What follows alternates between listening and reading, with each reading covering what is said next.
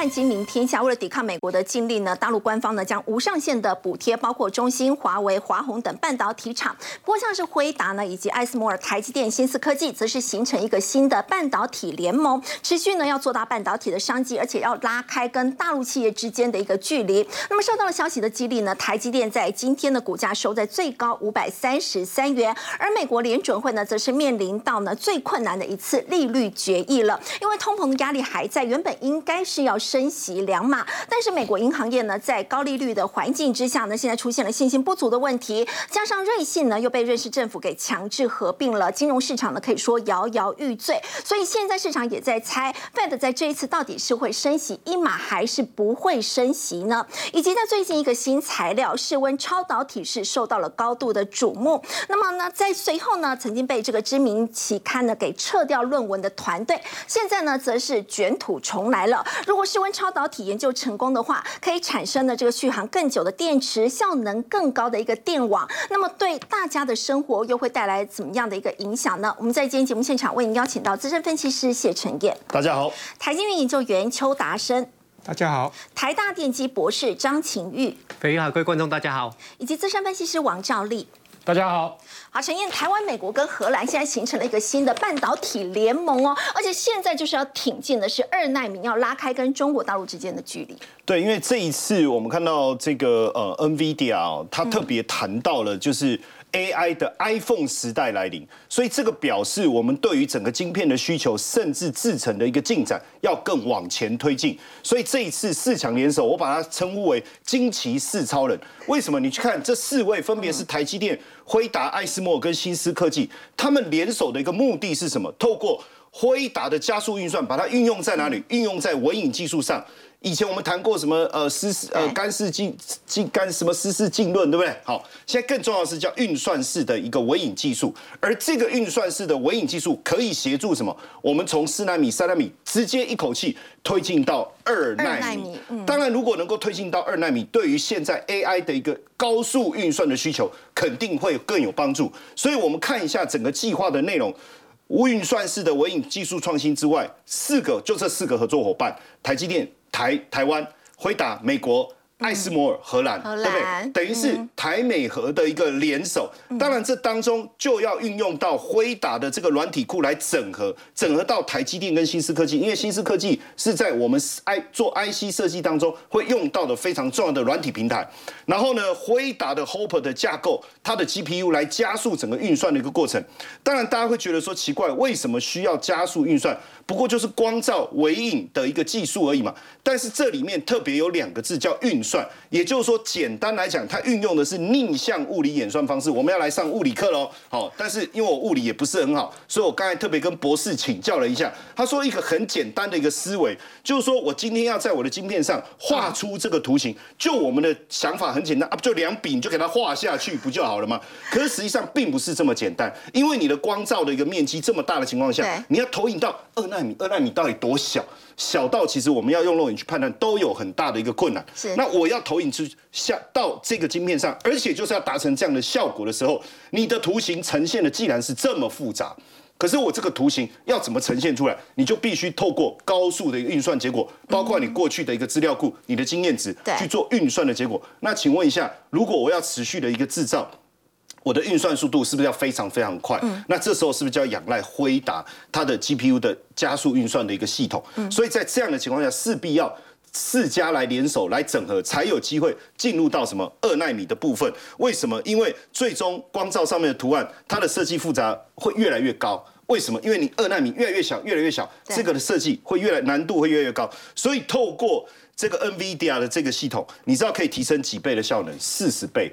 所以在这样的情况下，你才能未来你才能够大量的一个制造，但但是在这个讯息出来的一个当下，因为我们看到了台湾、美国跟荷兰，可是我们很好奇，因为之前的这个四方对去 four 的时候，其实不是台湾谈到美国，谈到台湾，当然荷兰也在里面，不是还有韩国跟日本吗？这一次都没有。对，所以照道理这次的联手应该要一起才对。那大家都在思考说，为什么没有韩国跟日本？我们在节目之前，我们团队啊想破头啊都没有想到答案。后来好不容易，我们终于找到答案。在节目要开播之前，我们要录影之前，我们终于找到答案。原因其实是这样哦，你看哦，我我先讲哦，高通之前不是推了一个新的平台，当时是由谁生产？由三星。后来既然哎做一做啊，就转给台积电。对，转到台积电。为什么这样？因为他们发现用了三星的四纳米，效能增加的幅度有限，可是功耗却增加非常多，这个是不好的一个结果。就是你，因为这样你会发烫嘛？对，会有发烫的问题。然后再来一个是什么？良率的问题，因为你的良率很低的时候，成本会过高。即便你三星愿意吸收，我想高通也是非常的害怕，所以找台积电生产。那我们就更不用讲三星的这个，你看啊，四纳米的产能率才百分，它良率哦，产良率有百分之六十，可是台积电是七十到八十。对，那我这个是四纳米，我们就更不用讲三纳米了。对，那那你三纳米都不是这么优优良的情况下，我跟你合作二纳米，那我不是自讨苦吃？对更不用说以后要挺进二纳米的部分。对，所以自然而然，韩国当然暂时不考虑，未来我们不知道，可是暂时是不考虑。但我相信，如果这个这个呃惊奇四超人合作越来越好的话，当然韩国一定是会远远被甩在后面。但这当中更奇怪的事情是日本，因为日本的机台还有包括我们讲化学原料这一块是非常的强。为什么没有把日本找进来？我们先看一下日本的贸易部长西村康俊，他三月十号做了一个，他说还没有就限制晶片制造设备出口做决定。为什么你不做决定？其实我觉得他心里面怕自己的短板被发现。什么意思？就我们现在在讲二纳米，也就是说我们需要的是高阶的先进制程的机台设备。嗯，那当然日本它的机台也不错，可是都还仅限于什么？我们所谓的成熟制成这一块，那所以如果真的要开始有更多的一个合作，对日本来讲，它的短板就是我们所谓的它的短处，是不是？大家会发现，嗯，你你好好像没有我们想的这么强，是不是这样？当然在这当中啊，我们也觉得这个时间点也很奇怪，就是说，呃，四方四方联盟刚刚已经谈了很长一段时间，不是这几天才谈，可是为什么是在现在？我们辉达、爱斯莫、台积电、新思科技，他们要在这个时候？台美和三个要整合起来，对这个时间点，我的意思说，为什么是现在？其实原因很简单，因为要跟陆气拉开距离。如果这个时间再往后，那拉开距离的时间点可能会越来越难。为什么？我我我讲，因为你看最近大陆也不会坐以待毙啊，他们现在也要扶植自己的。没错，就是因为这个讯息，我相信出来，他们第一时间已经 catch 到了。因为现在北京当局要怎么样去突破美国的限制？好，没关系，我们。有钱嘛？有钱就任性嘛！来，中兴、华虹、华为，来，你们要做什么？无上限。他说：“那有没有 KPI 的限制？没有。你你要钱，我就给你钱，对不对？你的制成熟，因为我先进制程已经被挡死了。对，所以他现在只能强强化他们的成熟制程。我来强化，可是呃需要钱呐，你要抠抠啊，没关系嘛。那这个会。是不是会像之前面板？其实确实面板他们这样子的策略是成功的，还有包括 LED 太阳能这样的策略是成功。但是他们忽略一件事哦，过去这样的策略成功，是因为这些的技术比较低阶。嗯，所以现在半导体这样子能不能成功？我相信还有很大的距离。可是这样子是不是会让大家紧张？哎，如果他真的砸钱，哎，如果真的克服了美国的限制的话，心里面还是会感到害怕。所以惊奇四超人的任务是什么？就是我们一定要把这个距离把它拉。开，他用钱怎么追都追不上我们，这个是最主要的目的。当然，在这背后啊，今天呃，我在想，台积电会站出来一起结合，其实张忠谋还是扮演了非常重要的一个角色。对，你看，在上个礼拜其实就已经有透露像这样一个讯息了。他特别讲，他说我支持这样的方向，因为你美国现在半导体产业的一个政策是什么？我给你补贴，你不可以到美国到中国去设厂；我给你补贴，你不可能是跟中国有任何的往来。其实一般人会觉得说这样子好吗？可是张忠谋是支持这样的方向的，也就是说，你要你必须要想办法让中国晶片发展的脚步慢下来，所以你必须要强强联手。其实大家也会觉得张忠谋这一次的这个说法，就支持美国去制裁中国，大家觉得跟过去他的一个说法。对照相比，还是有一些比较突兀。在这一次，真的是说的比较明确。对，所以这一次我觉得态度是非常的明确了，而且对我我觉得算是强硬啊。如果以张忠谋他这么温和、温文儒雅的人来讲，他这样的一个语调，其实已经告诉你他是非常强烈的一个支持这样的一个做法。当然，在这过程当中，大家也一直在担心一件事哦，就是我们台积电会不会被被当成棋子？当成棋子的意思是说，哦，你们要四方联盟，我跟你们联盟；你要设厂，我跟你设厂；你们三个要合作，我也跟你合作。可是你真的重视我吗？哦，那我们来看一下美国商务部二十一号发布了一个新的规定，就是限制申请晶片补贴企业的投资范围。这个的目的是什么？避免这些关键晶片的技术。哦，包括我们刚才讲的运算式微影的这些技术落入到中二等国的一个手上。当然，在这个这当中，我们也没看到他们有特别来拜会我们啊，去讨论这些事情。可是呢，晶片计划办公室主任斯密特说，他已经要派人访问什么南韩、日本跟谁？台湾，台湾所以代表整个市整整个呃，对于晶片发展还有晶片安全这件事情，台湾是不是备受重视？我我相信是的哈，我相信是。最近哦，里昂证券他出来说，哎，台积电下半年营运会倒吃甘蔗，他甚至给出一个目标价六百二。六百二，我跟大家说明一下，其实今年台积电的获利大概落在三十一到三十二块，对。可是明年有机会突破四十块，甚至四十一、四十二，后面再后一年甚至可以推升到四十七块附近。他们给出来报告是这样，为什么？因为他说你们一直讲要去海外设厂，对。毛利率的问题，可是实际上这个高昂的成本加上它占营收的比重，就是到美国设厂这个部分，其实影响毛利只有百分之一到百分之二。整体影响只有百分之一到百分之二，所以它又分散了它的不管是呃制造的基地也好，实际上这部分的冲击并不大，而且有机会能够维持它的毛利率在百分之五十三左右。那因此，随着半导体产业越来越好，加上惊奇四超人的合作，ChatGPT 的这种 AI 高速运算对先进制程的一个需求，我相信。这个李阳的看法，对，应该是开出非常好的第一枪。好，刚刚陈岩带我们看到呢，美日和呢现在形成了一个新的半导体联盟，接下来要挺进的是二纳米，就是要拉开跟中国大陆之间的差距。不过，刚陈岩也有特别提到，的确，台股在这段时间已经盘整很久了。那么今天带头向前冲的就是台积电，台积电在今天大涨，收在最高。不过，请到赵丽，在今天又有一个最新的消息，就是 SEMI 哦，这个国际半导体产业协会公布了最新的这个预测，虽然是下修了今年。全球前端晶圆厂的设备支出的总额，但是呢，认为明年就会开始回弹了。对，没错。其实刚刚陈烨有提到了哈，其实今天最主要就是台积电的一个大涨。大家知道吗？其实今天外资买超第一名，就刚好是台积电，大概买了快三万张的水准。那三万张大概就是你乘以一张五十三万，你看大概买了一百六十亿。外资今天总共买了大概两百六十亿啊，所以他台积电就买了一百六十亿。那第买家买超第二名是谁？联电。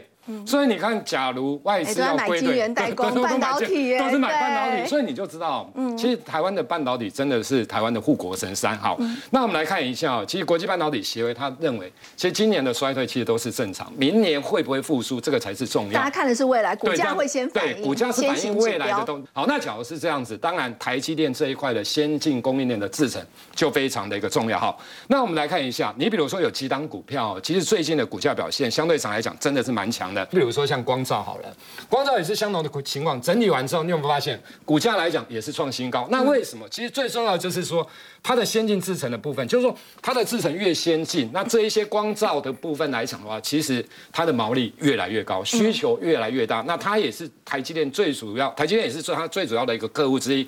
所以你看，股价真的高姿态，整理再走高好。加灯的部分来讲的话，这是就 EUV 的光照盒的部分，其实就是类似 A ASML，就是爱斯摩尔。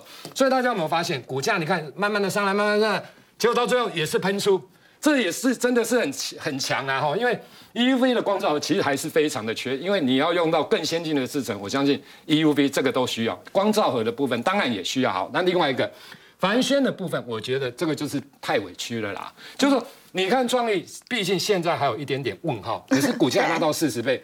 光照的部分来讲，跟嘉登，其实他们的本益比以去年 EPS 来看，你知道几倍？虽然今年应该都是成长，可它本益比拉到三十倍以上，其实对有些投资人心脏比较小颗的哦，说真的，三十倍不敢买啦，因为他只敢买十几倍的啦，你知道？好来。那你看一下凡轩的部分，其实它前两个月的营收已经 Y O Y 已经年增四十六点七帕。那大家看台客户有台积电呐，有 A S M L 等等，其实它是 A S M L 就爱斯摩尔 E U V 的协力的一个厂商。那目前的本益比，我们来看一下。其实你看一下，刚刚提到的创意的部分来讲，现金股利或者是一用现金股利来算值利率，或者是用去年 EPS 来算的话，其实它的本益比四十倍以上，值利率真的算低。那光照的部分跟嘉登来讲的话，其实以去年 EPS 来看，目前都是三十倍的 PE。其实它股价已经整理一阵，它它其实整理的大家忘了啦。其实大家真的有时候忘了，你知道吗？那去年的 EPS 十一点三四啦，那麦格里他说预估今年 EPS 会比去年成长，哎，去年是历史新高了，今年还会成长，明年还会比今年成长，因为它的一个合约负债的部分，其实像有些公司哦，你去看合约负债，什么叫合约负债？它的合约负债在去年底创下了历史新高，年度来讲是种合约负债的意思，就是说它这些呢之后会转换成它的营收，就是它的在手订单的意思啊。所以以这样的情况来看的话，我觉得获利或营收其实。成逐年成到明年的一个成长，我觉得是 OK。所以股价，假如说你只有殖利率也不错啦，相对上来讲，那北比大概只有十倍。其实我觉得这种大家只要恢复意识，不要再遗忘的话，其实我觉得这种跟 ASV 的咯的协力厂 ASML 现在本益比几倍？你知道？四十倍，它只有十倍，所以我觉得真的是被低估的。不过，赵丽，我们刚刚也一直提到，就是面对美国的科技围堵，其实中国当中他们将无上限去补贴他们这个晶片厂的一个部分，那么对台湾的这个成熟制成的厂商会有影响吗？对，没错。我想这一块来讲的话，其实大家一直在讨论，到底受贿，到底联电是受贿还是受害，还是其他的有没有受贿受害的个股？其实我跟大家报告，你先看一下一个逻辑哦。大陆要扶持成熟制程，中芯国际最近的股价在去年十月份的时候，其实它的低点大概在三十六点二，这个是在大陆挂牌的中芯国际。对，那你看一下，这样涨了大概四十五趴的水准。其实最主要涨是在上礼拜周线哦，这是上礼拜突然之间啊，我们台积电、我们的联电，对，这个是上礼拜哦就涨了，突然之间呐，我们的联电跟世界先进是已经慢慢涨上来，它没有突然之间一个一个礼拜涨二十几趴。好来，那重点来了。当然，市场上认为哦，其实这个对于大陆的部分来讲，这些成熟的制程，我相信就长线而言，长线当然不是只有一个月、两个月，长线有可能拉个一两年、两三年。刚刚陈也有提到，这个也多少一定会产生所谓的压力，因为中美科技战现在的半导体的部分其实很简单，一个就是美国联盟，另外一个就是非美联盟，就这么简单而已啊！哈，来，好，那假如万一真的一两年、两三年之后，中芯。国际等等这一些成熟的制程，慢慢的发挥它的效果，它就是它扩产嘛，等等这一定都需要的。那产能又又拉高，扩产啊，或者是良率真的越来越好。另外一个，因为他们基本上都政府补助，所以有可能不要说杀价竞争啊，它的成本便宜台湾，说真的很多了。所以时间一拉长，虽然短期的冲击有限，但是如果时间一拉长，对台湾的比较二线的晶圆代工厂压力还是很大。对，没错。所以我讲另外一个，就是说短期的影响是小。所以哈，刚刚有提到这个消息出来了，可是为什么今天外债是买超联电第二名呢？因为他觉得就跟跟我们的看法一样。这中芯国际不可能在未来的这三个月、半年、一年之内超越我们的联电啊！短期影响性小，所以你不要看到这个新闻，有的是长线的影响，有的是短。你不要看到这个新闻，你就把全部的联电又砍光了，不需要了，波动不要那么大。你因为你要看产业。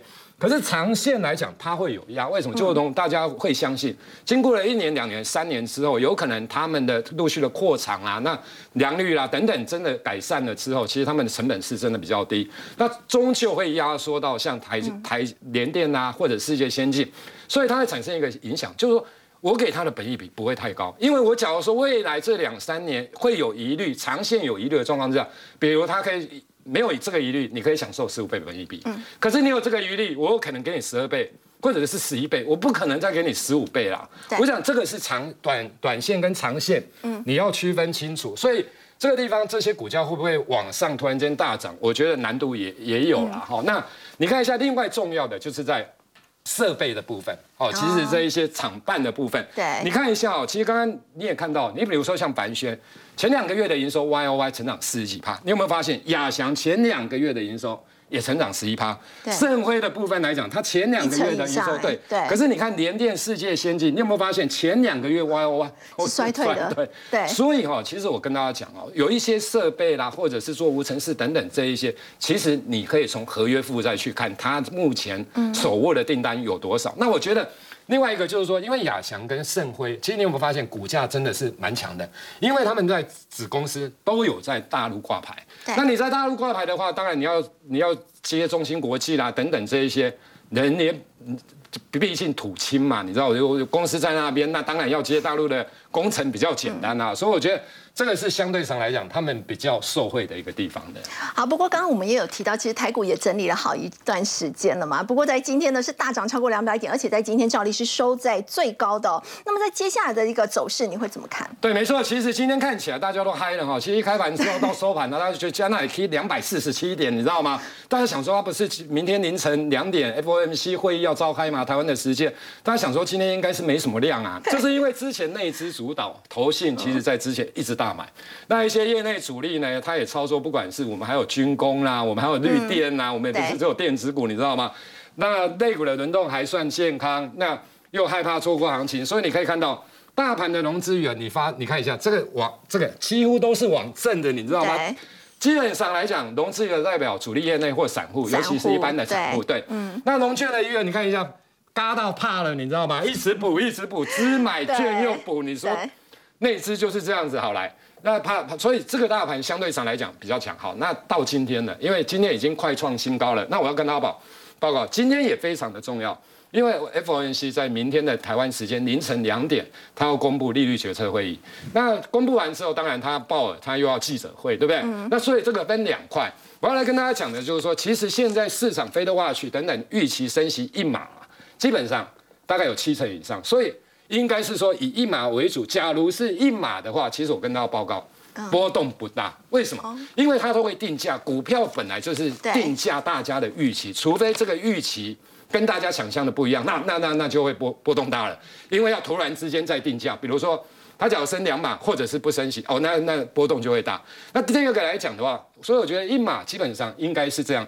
那第二个来讲啊，最重要的是会后的记者会，嗯，鲍尔到底要讲什么？因为 ECB 升息两码也没有导致成欧股的崩盘，没有，就底下之后，那那时候还有瑞士信贷等等，其实那时候更麻烦哦。其实大家觉得是符合预期。对对对对对，就没有的产生，所以大家不要想太多。那现在的环境是比上个礼拜四、礼拜五好一点点的，好来，所以我觉得只要符合预期，其实指数大概就就是一个箱型整理，纵使过了，就是过了的话，它还是会回档，就是还是一个整理啦，它不会过了之后啪突然间上，我觉得这机会不大。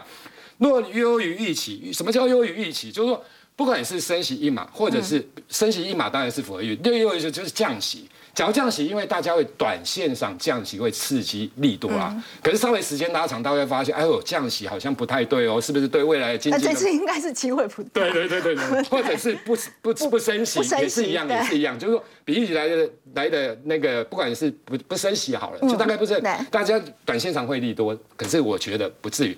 那另外的就是说优于预期，另外一个就是会后记者会，比如说他说啊，我们的通膨已经趋缓了，趋缓了，所以我们未来升息的机会很低。这个是又那就是挑战万六，那另外的升息两码，那就比较麻烦了，那有可能就会回撤一五一八六这一波的低点。我想大概指数是这样的一个看法。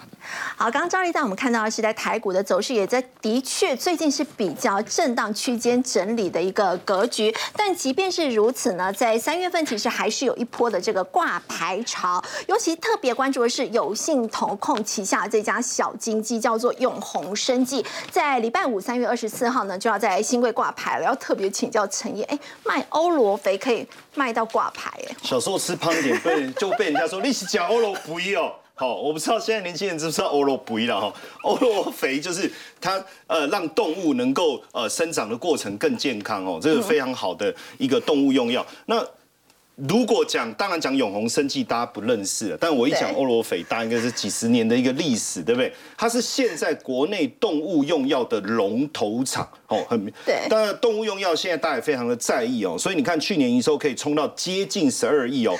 那税后净利是超过一亿，EPS 一点六九，所以算是非常呃稳定而且强劲获利的一家公司。当然它是属于永信集团。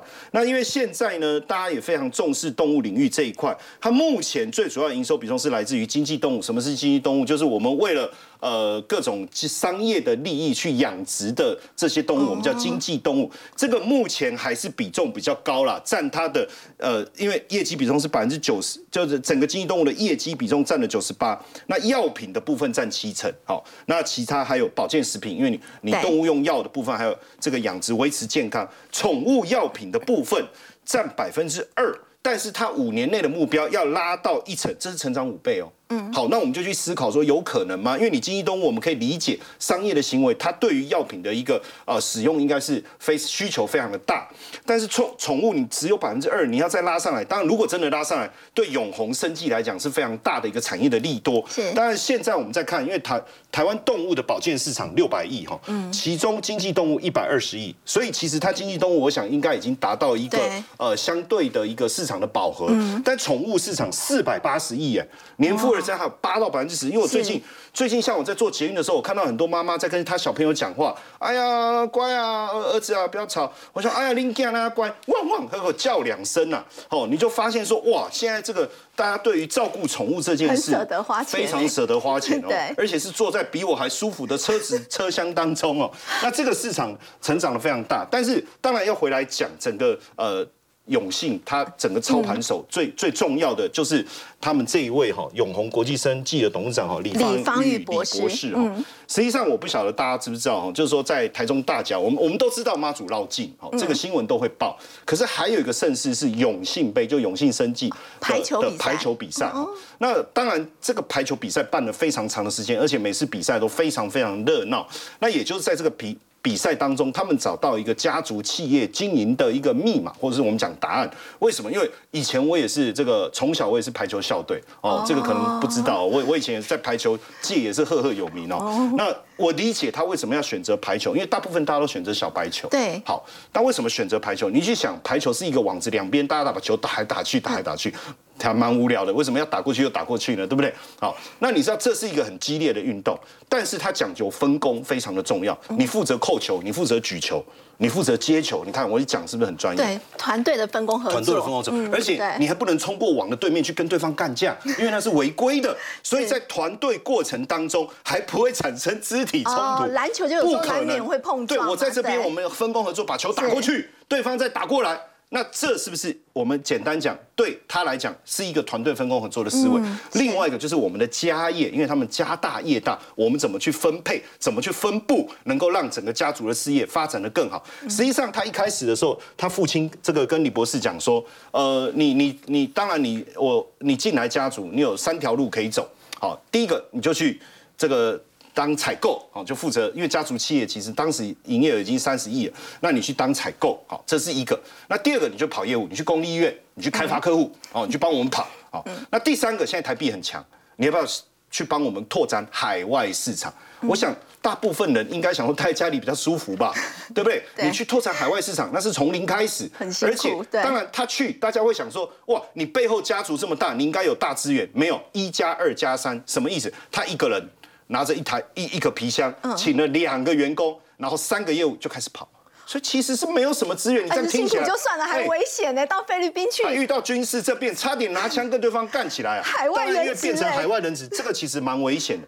所以他就到在马来西亚蹲点，而且更重要的事情，我刚才讲一开始的时候资源不多，所以其实他不是睡在工厂，就是睡在厂房，就是睡在办公室，一路这样跑。而且更重要的事情是，一蹲二十七年呢。二十七年，脚应该不应该会麻吧？蹲那么久，那重点是什么？在这个跑的过程中，我们一般都认为资源这么多，可是他怎么跑？他很有趣哦，我这样我真的觉得很佩服他。为什么？他就带着电话，然后那个地图，然后行李丢在行李这个车子后车厢就上路了。马来西亚，你人生地不熟，你电话、地图带着就上路了。然后更有趣，他看地图，哎，这个是应该是农场吧？开过去是农场，就进去跟他们谈。哎，你要不要用我们的药？哎，哇，这个是医院嘛？进去问医院你要不要用我们的药？哎，这是药局，这是诊所，进去跟负责人谈，就这样被他做起来。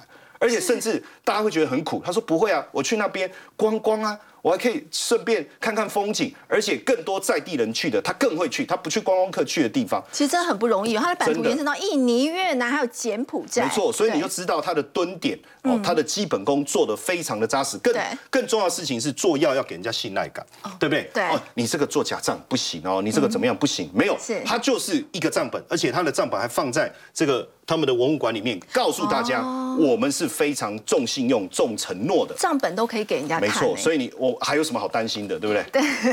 好，刚刚陈燕带我们看到呢，是这个永信哦即将挂牌永红生计它的故事。不过我们接下来要关注的还是台股会不会继续的往上攻呢？当然，联准会呢接下来的这个动作呢是洞见观瞻的。现在呢，美国银行最新的这个基金经理人的调查显示说，经济衰退的可能性哦，那么从在去年十一月。以来是首次出现回升，那么显见大家觉得现在衰退的可能性是越来越高了。另外，在欧洲的一个部分，欧洲央行总裁拉加德承认说，如果银行业最近的动荡影响到欧元区企业的还有这个家庭的放款的部分的话，可能呢就会迫使 ECB 停止升息了。所以就要请教这个邱老师，美国联准会在这一次，大家觉得可能在因为在最近的这个金融动荡的一个事件，原本大家认为升两码的可能性很高，现在可能是升一码，甚至有可能会不。升息嘛？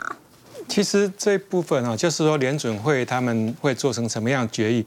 我跟这位赵立兄的看法比较一致啊，我大概就是一码哦。一码。那为什么？因为啊，我们可以看到，就是说，其实从这个今年到现在哈，基本上这个联准会的人动作，如果说大家去把去年十二月的那个利率点阵图调出来看的话。其实还蛮照剧本走的哈，所以所以说呃这一次的这个 FOMC 会议之后哈，除了就大家要关注这个记者会之外哈，我认为这个利率点阵图哈是有很高的参考价值好，因为这次会公布哈。对。那今年的剧本我认为是大概就是升一码，联邦基金利率来到这个四点七五到五 percent 之后哈。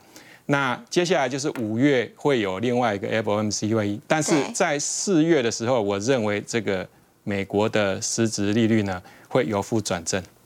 四月份的时候就是由负转正了。对我，我觉得这个可能性很高哈。那也就是说，接下来可能就不会再升息，这个几率蛮高的。我觉得几率蛮高啊，但是可能不至于会降息好，因为下半年哦，大概这个。美国的通膨走势啊，大这个大概会在三点五到四 percent 左右，哦，所以说相对的其实还是高的啊，三点五到四四个百分点之间嘛，对，那其实也是降了很多下来了，啊，算是不错，但是就是说基本上因为啊这个先进国家它设定的这种啊这个通膨哈是必须在百分之二以下。好，所以说其实超过百分之二，那央行就必须要有所动作。好，那现在美国的情况其实是有一点点这种所谓的这种啊停滞性通膨，所以当这个经济其实某种程度上是脆弱，就像您刚刚讲的嘛，哈，就是说现在还是有这种发生危机的一个可能性。所以说当这种经济啊，条件不是那么样的健康的时候呢，其实升息的频率跟幅度呢，拿捏要比较谨慎哈。我们举个例子，像二零零四年到二零零六年哦，升息十七码，那升息十七码，十七码最后发生什么事？我想大家都非常清楚啊，就是接下来是刺激房贷金融风暴，衍生成全球金融海啸。对，那这一次是去年就光一年就升十七码了。好，那再加上这个啊之前的声音嘛，哈，所以说在这样的情境之下，哈，那我认为接下来的剧本就是啊，这个不会再动，大概就是联邦基金利率。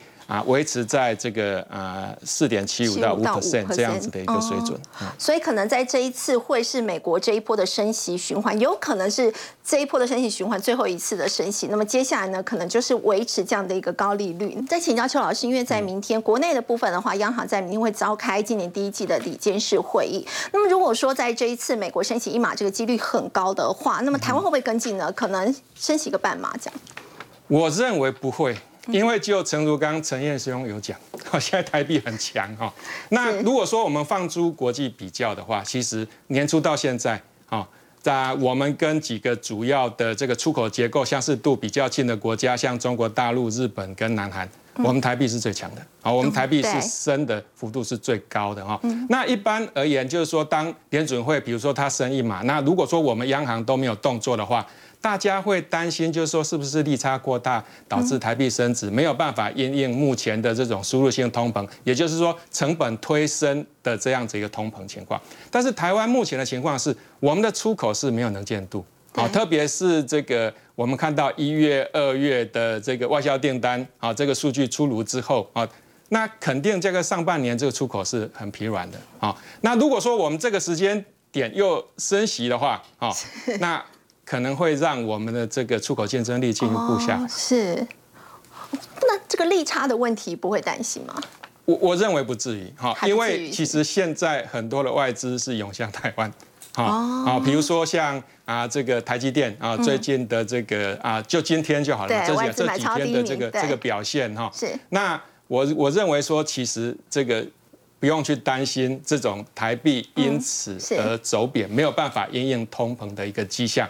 那此外的话，就是说我们今年的一个经济成长，虽然说啊这个出口没有能见度，但是现在政府是非常想望，就是说在内需、在消费、在投资方面能够有所拉抬。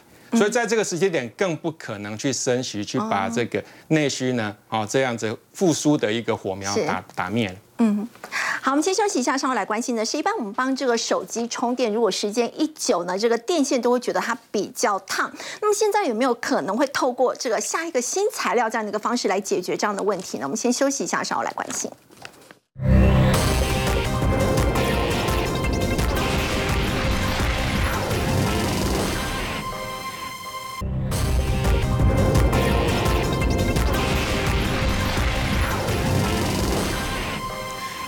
帮手机充电，如果这个时间一久呢，就会觉得这个电线会烫烫的。最主要的原因是因为这个电阻的关系，它的能量消耗。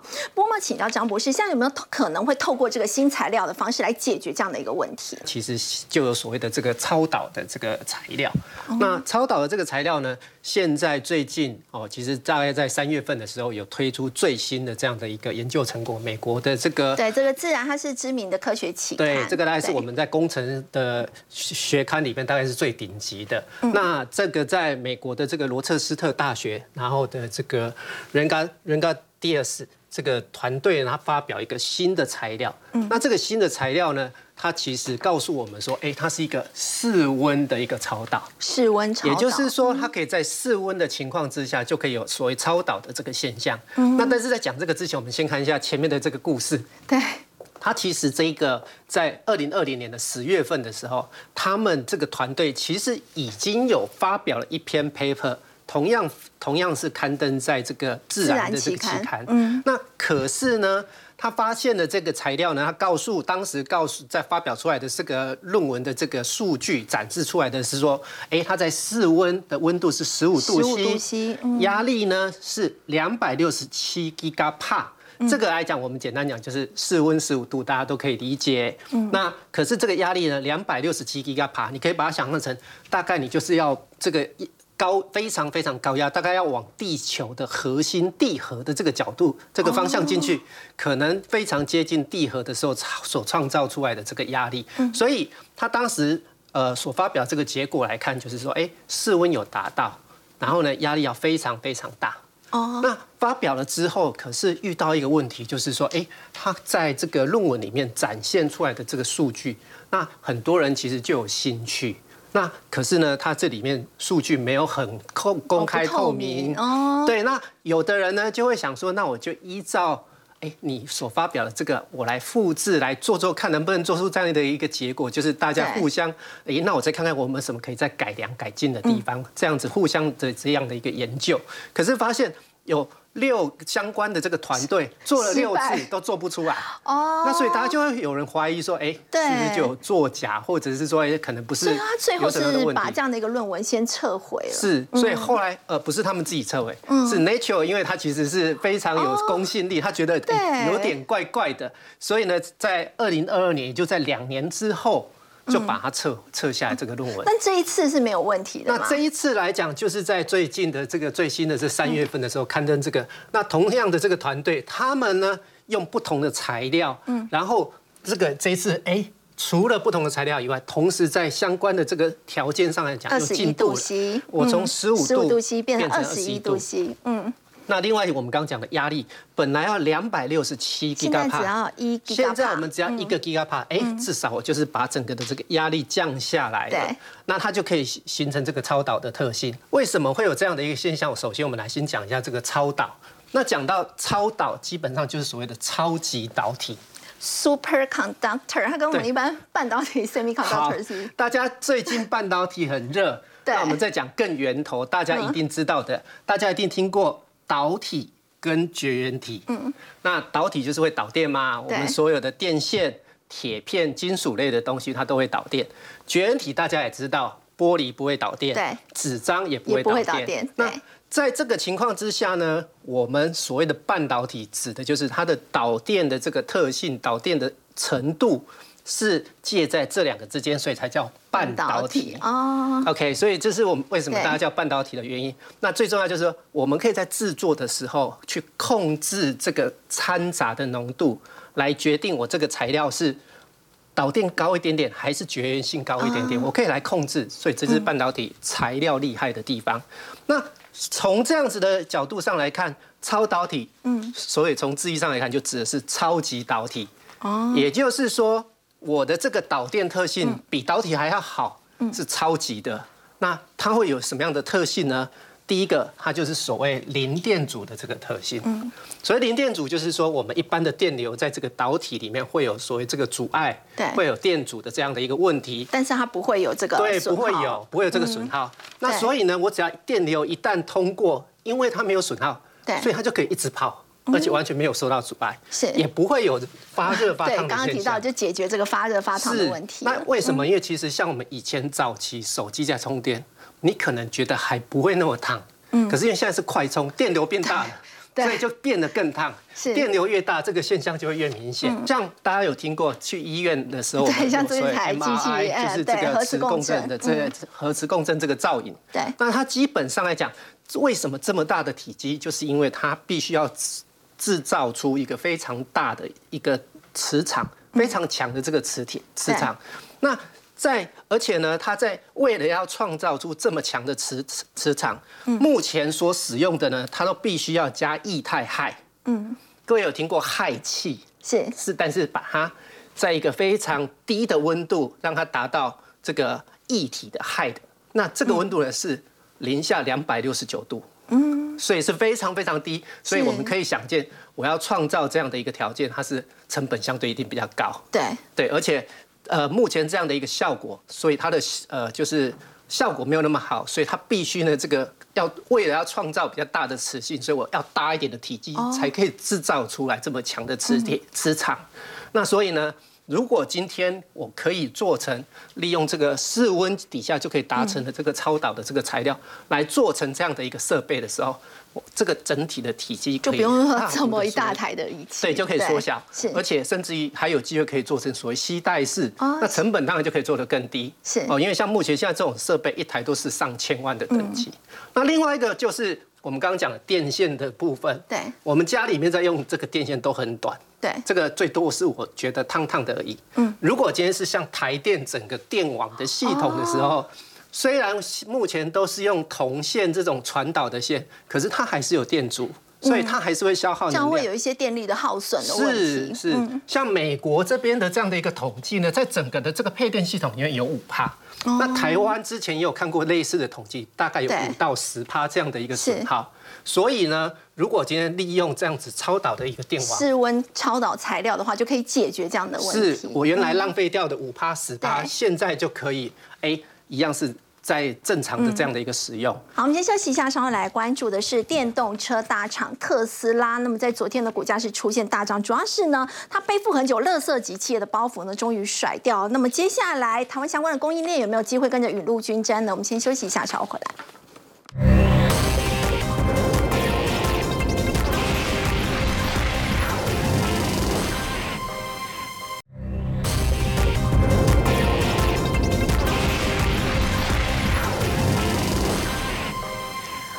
呢，在二十一号股价跳空大涨超过了百分之七，最主要它是已经甩掉了背负很久这个垃圾级企业的一个包袱，而且它的降价策略的确让他们在中国跟欧洲的销量都大幅的提升，照例。对，没错。我想特斯拉的股价，其实它经过分拆完之后，其实你去看历史的高点哦，大概在四百一十五元。那这一波其实回涨回档修正到一百零一元。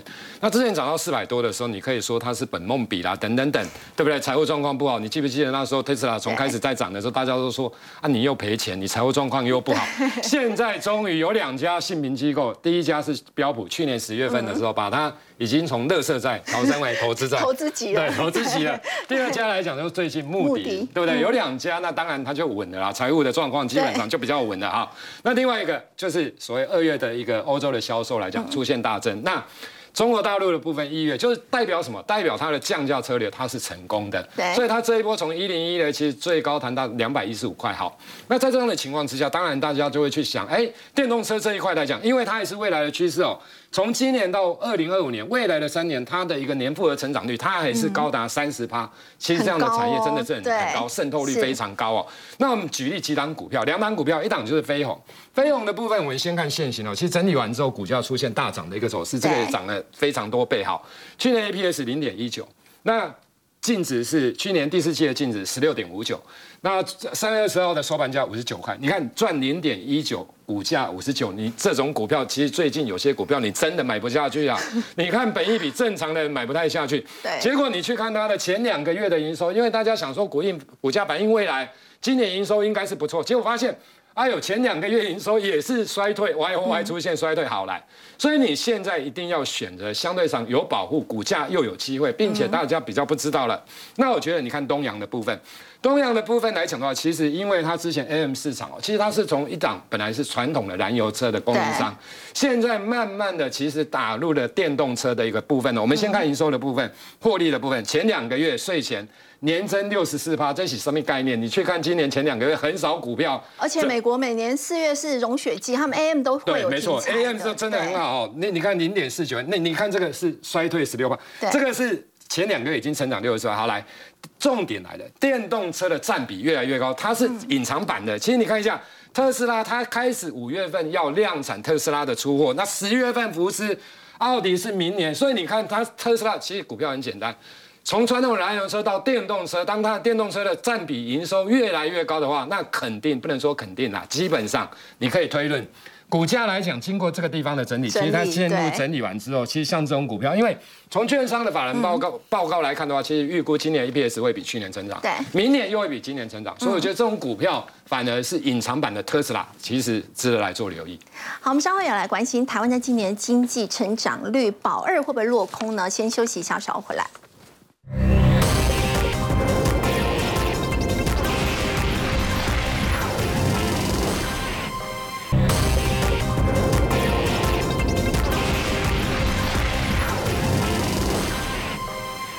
今年的经济成长到底有没有机会可以保二呢？我们目前看到的预估，包括主计处预估是百分之二点一二，台金院呢是百分之二点五八。不过最新元大宝华的预测呢是只认为只有百分之一点九一，所以要请教这个邱老师，在今年到底有没有办法保二？我我认为现在看起来是保二没有问题哈，没有问题。刚刚那几家机构哈，那为什么譬如说台金院是最高？因为这个跟预测时间有关呐。哦，台金院是在一月三十一号预测嘛。哦，那时候都还没有看到外销订单。对。那主计处是在二月二十二号预测嘛？那时候一月的外销订单已经出来了，他已经看到年减一点九三 percent 啊，不是十九点三 percent 啊。那元大宝华呢？它是在已经看到二月的年减十八点三 percent 哦。不过元大宝华它预测四舍五入也是二啦。好，那现在看起来就是说啊，这个国发会估四月是谷底的这一个，因为国发会这个研究其实是学术研究。它不是一个下个月景气就会落地的，真的有这么快吗？它是把那个循环拉得非常长。哦，好，所以说千万这个投资朋友不要以这个来这个投入 这个啊股市啊，或者说做其他的资产配置哈，因为它就是说四月是最谷底，但是这因为今年的景气肯定是比不是必然不是 V 型，那更不是这种啊 U 型哈，大概就是一个 L 型。L 型的对对，所以前三季大概都是相对比较低迷。那我是会认为说保二没有问题，是因为终端需求并没有先前看的那么疲弱，而且今年的话，大概就是说在公共投资、在民间消费啊，其实是有些支撑的。好，那政府现在也要发这个六千块。啊，六千块的这个实质所得增加，必然对民间消费会有一定程度的一个拉抬，所以还是会有刺激的刺激消费的